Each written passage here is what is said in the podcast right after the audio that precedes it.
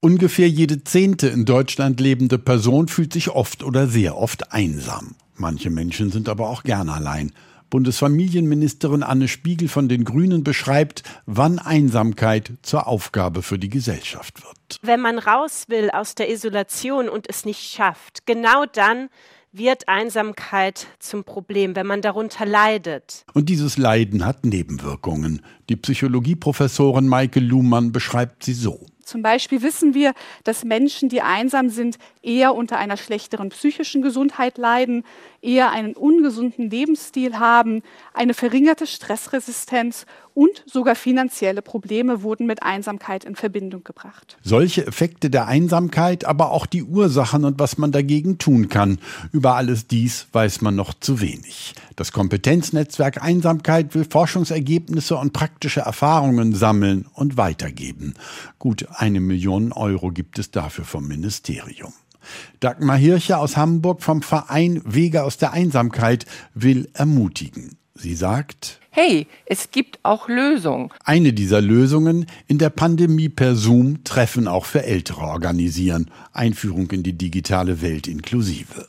18.000 Menschen hat Dagmar Hirches Verein damit erreicht. Auf ein Problem ist sie dabei immer wieder gestoßen. Ein Riesenthema ist die Armut. Wenn wir uns jetzt alleine angucken, die Stromkosten, das wird noch mal Menschen mehr in die Einsamkeit treiben, weil sie kein Geld mehr haben, um am Sport teilzunehmen, weil sie kein Geld haben, an Veranstaltungen teilzunehmen, weil sie kein Geld haben, sich WLAN zu Hause anzuschaffen. Die materielle Ausgangslage ist das eine, das andere sind ganz individuelle Erfahrungen wie Umzüge, Trennungen oder andere Brüche.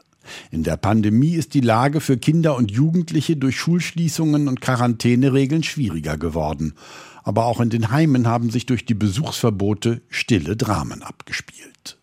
Das Thema Einsamkeit ist als Forschungsgegenstand und Aufgabe für Sozialarbeit, Lokalpolitik und Stadtplanung bisher noch unterbelichtet.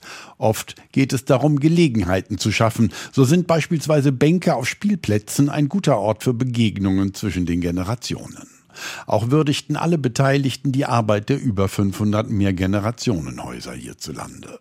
Es kommt für Betroffene wie für Helferinnen und Helfer auf den ersten Schritt an, findet Dagmar Hirche vom Verein Wege aus der Einsamkeit. Wichtig ist, gehen Sie einen Schritt los. Und wenn Sie scheitern, scheitern ist doch kein Problem. Ich sage dann immer, Pech gehabt, hat nicht geklappt, mache ich was Neues. Was Neues könnte zum Beispiel auch der Besuch auf der Homepage des Kompetenznetzes Einsamkeit sein.